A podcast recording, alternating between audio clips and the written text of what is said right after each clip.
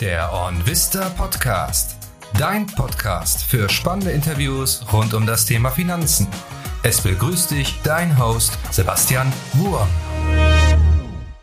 Herzlich willkommen zu dieser Episode des OnVista Podcast. Heute mal wieder mit einer kleinen Premiere, denn wir werden uns heute das erste Mal eine einzelne Aktie anschauen, beziehungsweise eine Aktienanalyse durchsprechen. Und dazu ist heute Philipp Weihnacht vom Analyseportal Equistor zu Gast und hat dabei eine Aktie im Gepäck, die gerade relativ günstig bewertet ist, gute Kennzahlen aufweist und zudem Marktführer in ihrer Branche ist. Ich denke, das klingt auf jeden Fall schon mal sehr vielversprechend. Doch bevor es jetzt zur Analyse geht, noch der wichtige Transparenzhinweis. Philipp Weihnacht, der uns eben gleich das Unternehmen vorstellen wird, ist selbst nicht in die Aktie investiert. Und zudem auch noch ganz wichtig, es handelt sich hierbei heute natürlich um keine Anlageberatung oder Empfehlung, sondern lediglich um informative Inhalte, die die persönliche Meinung von Philipp widerspiegeln. Und in diesem Sinne wünsche ich euch viel Spaß und gute Erkenntnisse der heutigen Episode.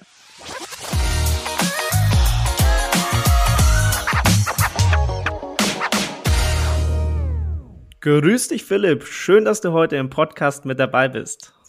Hallo Sebastian, ja, danke für die Einladung. Ich freue mich da zu sein. Philipp, die allererste Standardfrage, die jeder Gast bekommt. Wer bist du und was machst du? Ja, mein Name ist Philipp Weihnacht. Ich bin ja in aktueller Funktion Gründer und Mitgeschäftsführer von Equistor. Das ist eine Online-Plattform für Aktienanalysen für Privatanleger. Da analysieren wir die ein oder andere Aktie. Jede Woche kommt da was Neues raus. Wir achten da darauf, vor allem so ein paar nischigere Unternehmen zu finden. Das mache ich mit meinem Kollegen Benjamin, der ja auch schon mal hier im Podcast gewesen ist. Genau. Und deswegen habe ich ja heute auch mal was ganz Spannendes mitgebracht. Genau, du hast nämlich schon das Stichwort Aktienanalysen ähm, genannt. Und wir haben hier heute, wenn man so will, ja auch eine kleine Premiere im Podcast, denn das erste Mal werden wir hier wirklich auf eine einzelne Aktie schauen, sprich uns mal eine Aktienanalyse anschauen ähm, und dann hoffentlich auch natürlich zum Fazit kommen. Vielleicht sollte man die Aktie jetzt kaufen, vielleicht sollte man die Finger davon lassen, wie sieht es in der Branche aus und so weiter. Also ich hoffe, wir werden hier alle etwas schlauer aus dem Podcast rausgehen. Und ich bin jetzt erstmal gespannt, Philipp, welche Aktie hast du uns mitgebracht? Ja, ich habe die Aktie des Unternehmens Diageo mitgebracht. Ähm, Diageo ist ein Unternehmen, was aus der Spirituosenbranche kommt und vielleicht, ich weiß nicht, wir haben ja am Anfang gerade schon drüber gesprochen, viele sprechen den Namen tatsächlich falsch aus. Ich habe es selbst auch sehr lange gemacht. Ich möchte mich ja gar nicht außen vornehmen. Ich habe mir aber natürlich für unsere Analyse nochmal angeschaut, wie man es ausspricht. Und es heißt nicht Diageo, es heißt tatsächlich Diageo. Okay, ich dachte tatsächlich auch die ganze Zeit, es heißt Diageo, aber schon mal äh, ein, eine Sache, die ich hier gelernt habe, okay? Genau, es ist ein britisches Unternehmen, das wir uns anschauen. Wie gesagt, aus dem Bereich der Spirituosen, wenn man es ein bisschen genauer nehmen möchte, sogar aus dem Bereich der Premium-Spirituosen. Mhm. Und das Besondere, weswegen ja, wir uns das Unternehmen auch letztlich angeguckt haben, ist, weil es der Marktführer in diesem Bereich ist. Es ist mit, ja, ich würde sagen, schon einem gewissen Abstand das Unternehmen mit dem größten Marktanteil, was Spirituosen angeht. Das liegt unter anderem auch an vielen spannenden Marken, die das Unternehmen hat, die wir uns dann gleich auch nochmal anschauen können. Mhm, klingt auf jeden Fall schon mal ähm, super interessant. Ähm, ich denke, der Name oder der Unternehmensname wird vielen jetzt gar kein Begriff sein. Vielen wird vielleicht mehr der Begriff sein, ähm, ja, was für Spirituosen das sind, also was für alkoholische Getränke. Vielleicht kannst du mal da die bekanntesten Namen sagen, wo man dann vielleicht gar nicht weiß, dass Diageo dahinter steckt. Genau. Ja, einige Marken, die wirklich jeder kennen wird, sind Teil des Unternehmens. Unter anderem, und das ist jetzt tatsächlich gar keine Spirituosenmarke, sondern eine Biermarke und zwar die Marke Guinness. Denn, und da kann ich vielleicht kurz schon mal einen kleinen Schlenker in die Geschichte des Unternehmens reinmachen, Diageo wurde 1997 erst gegründet, ist, wenn man mal so einzelne Spirituosenmarken sich anschaut, gar nicht so alt, aber Diageo ist tatsächlich aus dem Zusammenschluss zweier dafür sehr alter Unternehmen entstanden, nämlich aus der Guinness Group und aus der Grand Metropolitan. Und Guinness Group war im Grunde damals ja das Unternehmen, was Guinness hergestellt hat, die hatten zu dem Zeitpunkt auch schon ein paar Spirituosen und Grand Metropolitan war ein anderes britisches Unternehmen, was auch eine spannende Marke im Portfolio hatte, nämlich Burger King.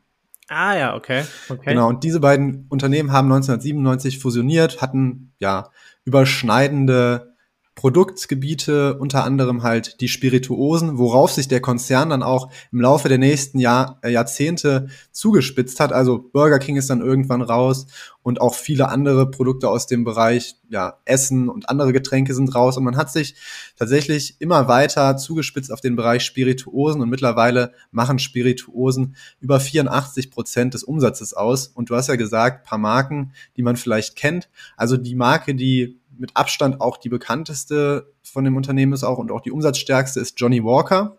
Okay. Aber zum Beispiel auch Captain Morgan ist dabei, also rum. Es ist Smirnoff dabei, Wodka, Baileys, also Likör und auch ein bekannter Gin, nämlich der Thank You Ray Gin. Okay, klingt auf jeden Fall schon mal, ähm, ja, vielleicht für den einen oder anderen lecker, vielleicht für den einen oder anderen weniger lecker. Vielleicht kannst du uns noch als nächstes bisschen abholen, Philipp. Wie sieht's mit dem allgemeinen Spirituosenmarkt so aus? Was, was sind vielleicht Wettbewerber? Wie ist der Markt vielleicht ähm, allgemein aufgestellt? Kannst du uns hier mal einen kleinen Rundumschlag geben? Ja, gerne. Also der weltweite Spirituosenmarkt ist relativ groß, hat 2022 ein Marktvolumen von etwa 1,5 Billionen US-Dollar gehabt, ist damit also einer der größten Märkte der Welt. Das Wachstum war allerdings etwas bescheiden. Gerade durch die Pandemie ist es ja klar gewesen, dass vor allem Bier und Wein erstmal weniger getrunken wurden, weil die Gaststätten zu hatten. Und für die Zukunft, ja, kann man erwarten, dass der Markt so mit vier bis sechs Prozent wächst. Das Spannende ist aber, dass ja, Diageo eigentlich nicht nur im gesamten Getränkemarkt natürlich ist, sondern sie sind im Spirituosenmarkt und noch genauer halt im Premium-Spirituosenmarkt und der hat wiederum ja deutlich höheres Wachstum. Da wird davon ausgegangen, dass gerade im Premium-Bereich bis zu zehn Prozent Wachstum im Jahr möglich sind. Denn man muss es so sehen, und das ist vielleicht schon so auch so einer der Trends des gesamten Markts für alkoholische Getränke. Bier und Wein sind tatsächlich Produktkategorien, die stagnieren, teilweise sogar im Umsatz sinken. Aber was wächst, sind die Spirituosen. Und wenn wir uns jetzt mal die Marktteilnehmer anschauen, ich hatte es ja vorhin schon gesagt, Diageo ist mit etwa 13 Prozent größter, größter Marktteilnehmer im Premium-Spirituosenmarkt. Dann gibt es aber gleichzeitig Wettbewerber wie Pernod Ricard. Vielleicht kennt das auch nicht der ein oder andere. Da habe ich aber auch ein paar Marken mit dabei. Also da beispielsweise gehört zu Pernod Ricard Absolut Wodka, der Jameson Whisky, Chivas Regal, Beef Eater Gin und Havana Club denke, das sind auch Marken, die jeder so kennt. Es gibt noch ein Unternehmen, das heißt Suntory, das ist ein japanisches Unternehmen. Da ist beispielsweise aber Jim Beam mit dabei, die vertreiben das außerhalb der USA. Es gibt noch Bacardi, die sind auch relativ groß und die haben tatsächlich nicht nur Bacardi als Marke, sondern auch sowas wie Grey Goose Wodka oder den Bombay Sapphire Gin. Und Brown Foreman, ja, mit zweieinhalb Prozent, fünftgrößtes Unternehmen, beziehungsweise fünft, äh, das Unternehmen mit dem fünftgrößten Marktanteil und die haben jetzt nicht so viele Marken, die man kennt, aber eine, die man besonders gut kennt, und das ist Jack Daniels Whisky. Okay. Was mir da in den Kopf kommt, ähm, du meintest vor allem, dieser Premium-Spirituosenmarkt wächst ziemlich schnell und auch der allgemeine Markt wächst. Wenn ich das jetzt aber richtig im Kopf habe, gibt es zum Beispiel jetzt aus Deutschland verschiedene Studien oder Umfragen, die eben aussagen, dass ähm, Alkohol bei Jugendlichen vielleicht, ich sage jetzt mal, immer uncooler wird, immer unbeliebter wird. Ähm, vielleicht kannst du uns da mal ein bisschen mitnehmen nach den Regionen. Also wo wird da der, der meiste Umsatz erwirtschaftet? Bezieht sich das dann vielleicht eben auch auf Europa oder sind das dann andere Teile der Welt? Tatsächlich ist es so, dass in vielen entwickelten Ländern, ja, ich würde mal sagen, Deutschland ist ein gutes Beispiel, es so kommt, dass da auch manchmal ja, Alkohol von jüngeren Generationen nicht mehr so getrunken wird. Ich glaube aber tatsächlich nicht, dass das ein Trend ist, der jetzt über die Jahrzehnte hinweg sich weiterzieht, denn es ist, sondern der schwankt eher. Es gibt mal wieder Generationen, die weniger trinken, es gibt mal Generationen, die mehr trinken, denn das ist auch ganz spannend, was ich im Zuge der Analyse herausgefunden habe. Die ja, Jugendlichen, beziehungsweise die Generation Z, die auch so, wo wir auch noch mit, mit irgendwo in der Nähe sind, die konsumieren tatsächlich überdurchschnittlich einen überdurchschnittlich hohen Anteil an Spirituosen im Vergleich zu ihrem allgemeinen Anteil in der Gesellschaft. Also bis zu einem bestimmten Alter, ich sag mal, die Menschen bis 30 haben ja einen bestimmten Anteil der gesamten Bevölkerung und im Verhältnis dazu konsumieren sie tatsächlich überdurchschnittlich viel von den Spirituosen. Um aber auf deine Frage der Region zurückzukommen, das ist auch eine, eine sehr spannende. Europa ist tatsächlich gar nicht so ein wichtiger Markt im Spirituosenmarkt. Die machen weltweit etwa nur 15 Prozent der gesamten Spirituosenverkäufe aus. Der größte Markt ist tatsächlich mit Abstand Asien mit 59 Prozent. und die USA sind mit 24 Prozent gar nicht der größte, was ja erstmal ein bisschen verwunderlich ist. Man muss natürlich auch sagen, alleine ähm, ja, in China leben 1,4 Milliarden Menschen und da sind gerade Spirituosen sehr beliebt. Unter anderem auch deswegen, weil Spirituosen sind ja etwas teurer als jetzt vielleicht ein Bier oder ein Glas Wein. Da die Bevölkerung immer wohlhabender wird und dann auch in Bereiche kommt, in denen sie sich ja, Spirituosen und auch Premium-Spirituosen leisten können. Das heißt, wenn wir mal bei diesem Punkt bleiben, auch vor allem bei dem ersten Punkt, den du angesprochen hast, du siehst auch zukünftig jetzt ähm, keine Gefahr oder keine große Gefahr, wenn ich das richtig herausgehört habe, dass jetzt zum Beispiel Alkohol aus der Gesellschaft ähm, immer weiter zurücktritt oder dass es eine immer niedrigere ähm, Wichtigkeit in der Gesellschaft einnimmt. In manchen Ländern könnte das passieren. Mhm. Man darf aber, glaube ich, nicht immer nicht den Fehler machen und sich immer nur auf ja sein eigenes Land und seine so seine eigene Bubble praktisch beschränken. Mhm. Es ist tatsächlich so, dass international und weltweit ein extrem großes Potenzial immer noch für Alkohol besteht. Ich sehe tatsächlich eine größere Gefahr in Regulierungen, also man sieht es ja zum Beispiel in der Tabakindustrie, da gibt es einzelne Länder, ich glaube in Neuseeland ist das, wo mittlerweile jetzt ein Ablaufdatum für Zigaretten gibt, wo ab einer bestimmten Generation die einfach nicht mehr rauchen dürfen. Und das kann natürlich auch beim Alkohol passieren, weil letztlich ist Alkohol eine Droge. Ich glaube aber tatsächlich, dass nicht die Gefahr daran liegt, dass sie unbeliebt wird. Ich glaube, dass sie als Droge immer noch irgendwo, und das ist natürlich auch irgendwo traurig, diesen Aspekt hat, ähm, ja, sich zu entspannen. Und ich denke, da, der Stress nimmt irgendwo eher zu in der Welt, weil, weil die Welt doch irgendwo mal schneller wird. Und deswegen denke ich auch, dass der Konsum da nicht zurückgehen wird. Okay, damit haben wir quasi jetzt schon zwei, ich sag mal, Risiken oder Gefahren des Unternehmens ähm, angesprochen. Gibt es vielleicht auf der einen Seite noch andere Gefahren, die du ähm, im Kopf hast oder die du dir notiert hast? Und gibt es natürlich auf der anderen Seite auch bestimmte Chancen, die besonders groß sind für das Unternehmen? Also, wenn wir uns mal das Unternehmen an sich anschauen, und da würde ich tatsächlich auch mal die Kennzahlenseite einmal anschneiden, mhm. ist eine Schwäche des Unternehmens, beziehungsweise was sich auch als Risiko entwickeln kann, dass Diageo relativ hoch verschuldet ist. Also wir haben bei Equisto haben wir uns ein Maß gesetzt, das ist jetzt ein Maß, das man an sich in der Kennzahlenanalyse benutzt, das ist die, das Verhältnis von Nettoschulden zum EBITDA. Und mhm. das heißt, das besagt praktisch, wie viele Nettoschulden hat das Unternehmen im Vergleich dazu, was es im Jahr an Gewinn macht, vor Steuern, vor Zinsen, vor Abschreibungen. Und dieses Verhältnis ist wichtig, um herauszufinden, hat sich dieses Unternehmen jetzt über die Maße verschuldet und wenn es beispielsweise bei eins liegt, dann heißt es, die Nettoschulden entsprechen genau diesem EBITDA und dann könnte das Unternehmen theoretisch innerhalb eines Jahres seine Schulden komplett tilgen. Und bei Diageo liegt dieses Verhältnis bei 2,7. Das heißt, sie bräuchten fast drei Jahre, um die kompletten Nettoschulden zu tilgen. Und für uns ist so eine Grenze tatsächlich die drei, weil wir sagen, wenn es kann ja immer passieren, dass mal eine Krise auftritt, dass der Umsatz zurückgeht, dass die Gewinne zurückgehen, auch das ist bei Diageo schon mal passiert. Dann sollte ein Unternehmen halt nicht in Zahlungsschwierigkeiten kommen, weil je höher natürlich dieses Verhältnis ist, desto höher sind die Schulden und desto höher sind auch die Zinsen, die das Unternehmen jedes Jahr bezahlen muss. Diageo muss beispielsweise, hat 2022 Zinsen von 7 bis 800 Millionen Euro bezahlt und ist dementsprechend, naja, ähm, wenn da die Gewinne mal zurückgehen, wächst halt dieser Anteil. Und das könnte dort auf jeden Fall zur Gefahr werden. Die Regulierung hatte ich ja schon angesprochen. An sich ist der Markt und vor allem ein Risiko für Diageo vor allem auch die Konkurrenz. Also ich habe ja ein paar Konkurrenten jetzt genannt. Das sind ja alles auch keine unbekannten Marken. Im Gegenteil, da sind ja auch viele Marken dabei, wo man sagt, das wäre ja eigentlich schön als Diageo-Aktionär, wenn das Unternehmen die selber hätte. Und dieser Markt ist eben sehr hart umkämpft. Das heißt, da finden gerade was das Marketing, hat, Marketing angeht, Kämpfe statt. Und man muss halt sagen, die ganze Spirituosenbranche ist eine Branche, die viel Marketingbudget braucht. Also Diageo beispielsweise gibt im Jahr 17 Prozent des Umsatzes etwa an Marketingkosten aus. Und das ist halt einfach notwendig, um so eine Marke aufzubauen, um die ja weiterhin hochzuhalten. Und das tun natürlich andere Hersteller auch. Und deswegen ist das irgendwo so ein Kräftemessen, was natürlich irgendwann auch mal zum Nachteil werden kann. Aktuell hat Diageo ein hohes Budget, sie sind sehr umsatzstark, sie können sich das leisten. Aber wenn dann natürlich mal man zurückfällt, man macht Fehler, vielleicht funktionieren Marken nicht so gut, dann kann es halt sehr schnell sein, dass man auch von der Konkurrenz verdrängt wird. Okay, du hast jetzt verschiedene Punkte angesprochen. Vielleicht erstmal nochmal ähm, kurz zur Verschuldung, Philipp. Du meintest jetzt, ähm, das Verhältnis der Nettoschulden zum EBDA beträgt 2,7 bei Diageo. Ähm, weißt du, wie es bei der Konkurrenz ähm, aussieht? Also zum Beispiel Pernod Ricard sind die weniger stark verschuldet?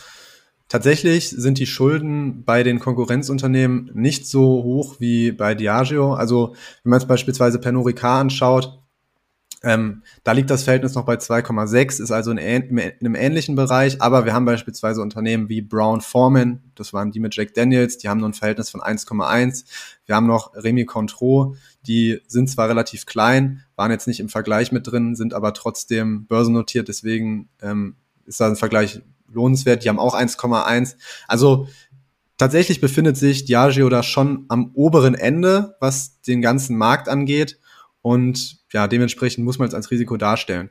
Ich würde jetzt aber trotzdem sagen, dass Diageo nicht extrem überschuldet ist, weil erstens mal sind sie ja immer noch unter der Grenze von drei und das, der andere Punkt ist, wir befinden uns ja in einem nicht zyklischen Markt. Diageo ist ja ein Spirituosenhersteller und Spirituosen gehören zu den nicht zyklischen Konsumgütern. Das heißt, man kann sich hier im Zweifelsfall auch eine etwas höhere Verschuldung erlauben, ganz einfach, weil die Umsätze und die zukünftigen Verkäufe mit einer ähm, etwas höheren Sicherheit kalkuliert werden können als in zyklischen Bereichen. Okay, auf jeden Fall auch sehr spannender Punkt, dass du sagst, ähm, der Alkoholmarkt ist quasi ein nicht zyklischer Markt. Du hast vorher auch angesprochen, aber es ist trotzdem schon mal passiert bei Diageo, dass Gewinne ähm, zurückgegangen sind.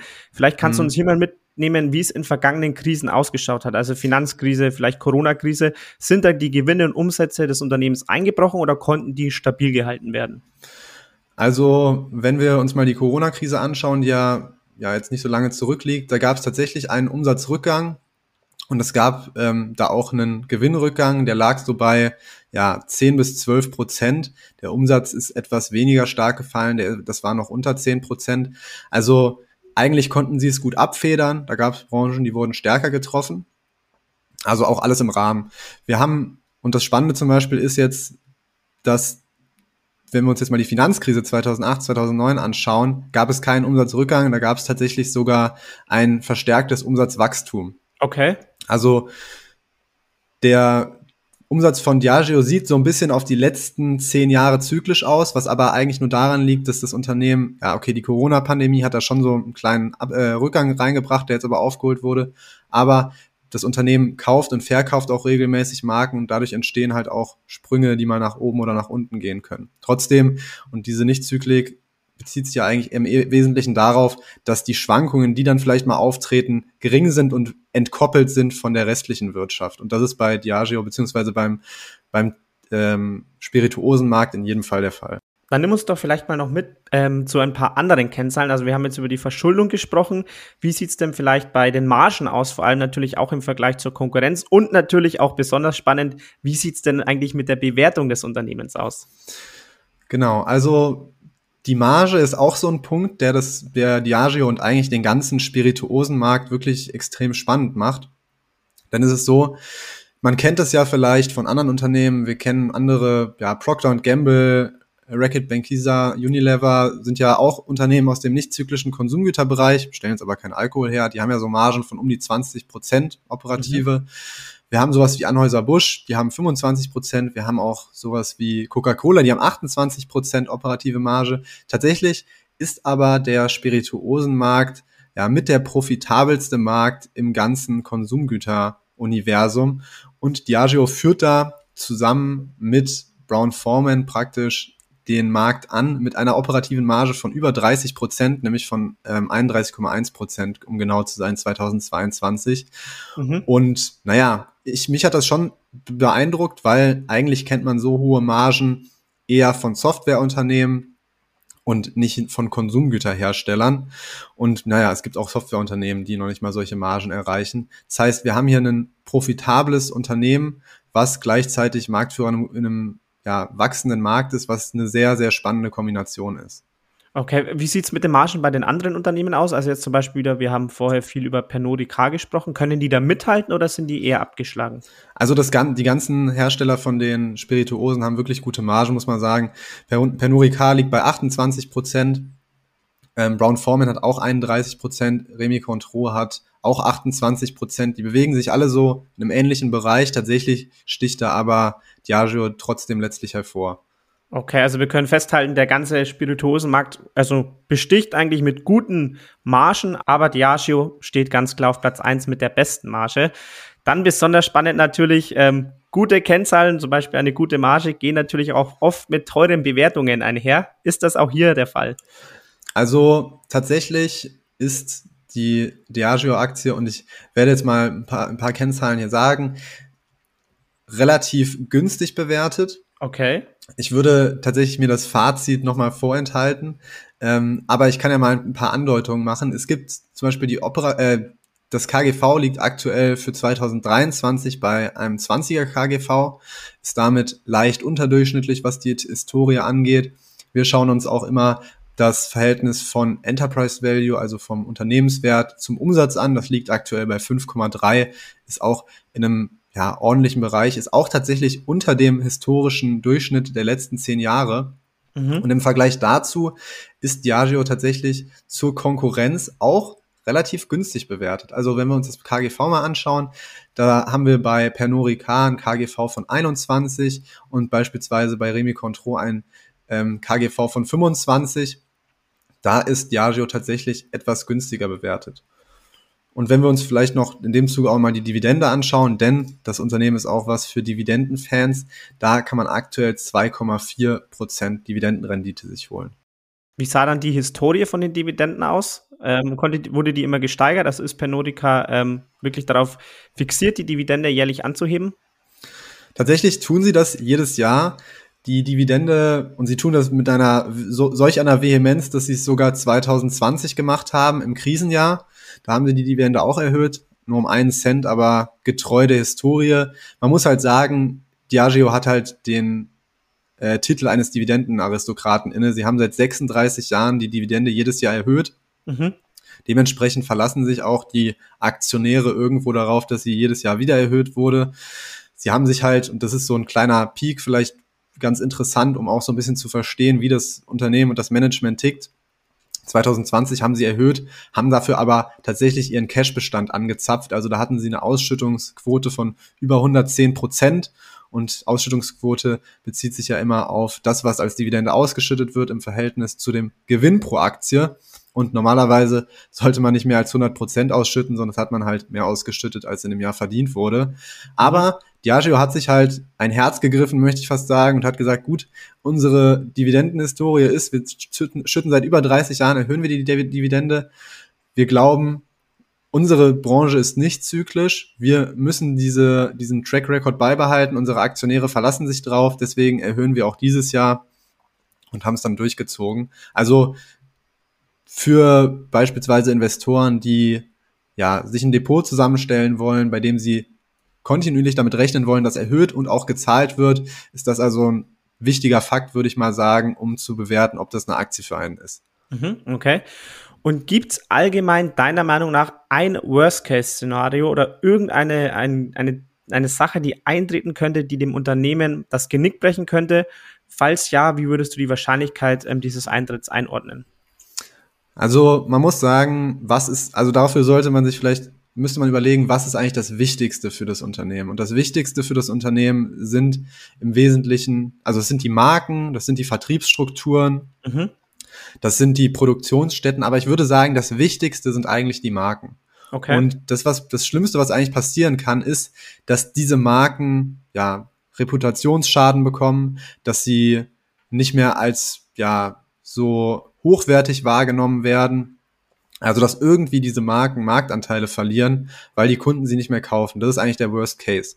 Das kann natürlich passieren. Und darf, darum sollte man sich auch, deswegen sollte man sich auch immer die Marktanteile der Unternehmen anschauen. Man sollte sich auch irgendwo anschauen, wie einzelne Marken wachsen und wie groß der Anteil im, im Portfolio ist.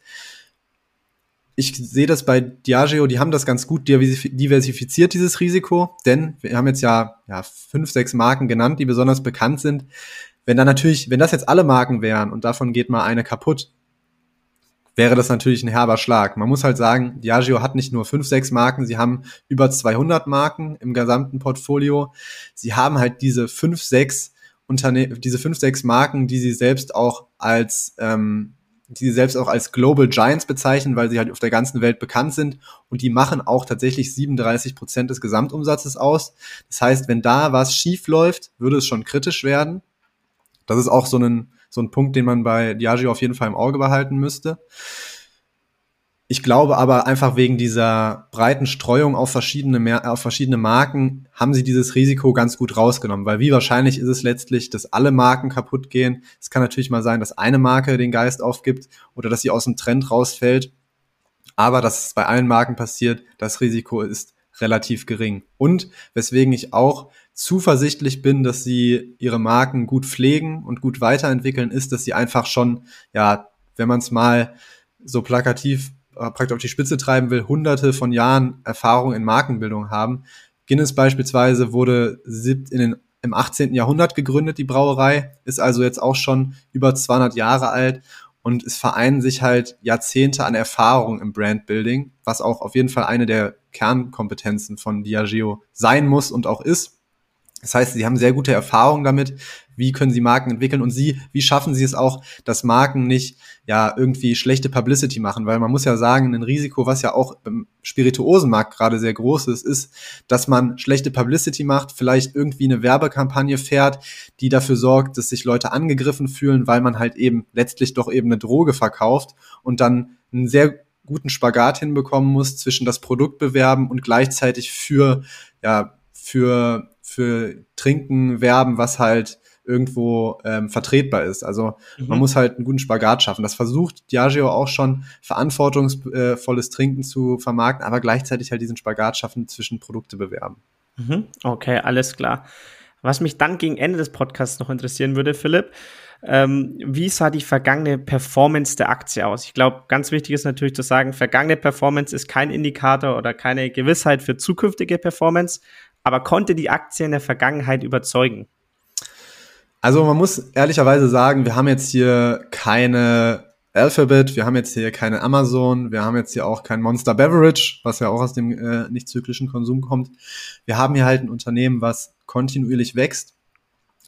Auf die letzten zehn Jahre, um es mal konkret in Zahlen zu fassen, hatten wir einen Total Return von der Aktie, also wenn man die Dividenden theoretisch reinvestiert hätte, von 10,7 Prozent pro Jahr. Also wenn wir jetzt mal diese, diese Zahl, die mal im Raum steht, von, ich weiß nicht, 7, 8 Prozent Marktrendite, die man erreichen kann, hat Diageo durchaus überperformt. Es gibt aber natürlich auch Unternehmen, die haben im gleichen Zeitraum 20 äh, Prozent und mehr geschafft. Das heißt, man muss, glaube ich, bei Diageo, wenn man die Aktie sich auch historisch anschaut, immer bedenken, man kauft ihr halt ein Unternehmen, was eine sehr hohe Wahrscheinlichkeit hat, in 10, 20, 30, 40 Jahren immer noch zu bestehen und in 10, 20, 30, 40 Jahren immer noch jedes Jahr die Dividende erhöht zu haben. Und das besticht vielleicht auch ein bisschen mehr als allein jetzt die Kursperformance, die auf den ersten Blick vielleicht nicht so prickelnd aussieht. Die ist zwar trotzdem gewachsen, wir haben jetzt hier kein Unternehmen, was irgendwie ja ein Rohrkrepierer ist, was die letzten fünf bis zehn Jahre irgendwie einen Abwärtstrend hatte. Es geht schon aufwärts, wir haben jetzt hier halt keine, keine Rakete da im Kurs.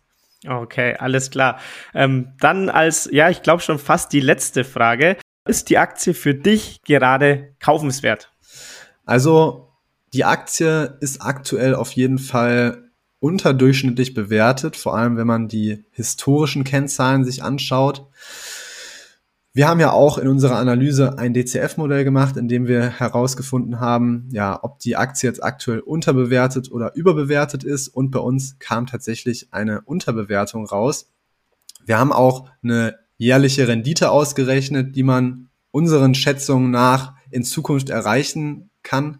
Aber ehrlicherweise würde ich das gerne vorbehalten, ähm, weil ich habe jetzt schon wirklich viel aus der Analyse erzählt und das DCF-Modell ist bei uns wirklich so ein, so ein Herzstück, wo ich sage, wen das wirklich interessiert, der kann ja vielleicht einfach mal in die Analyse reinschauen.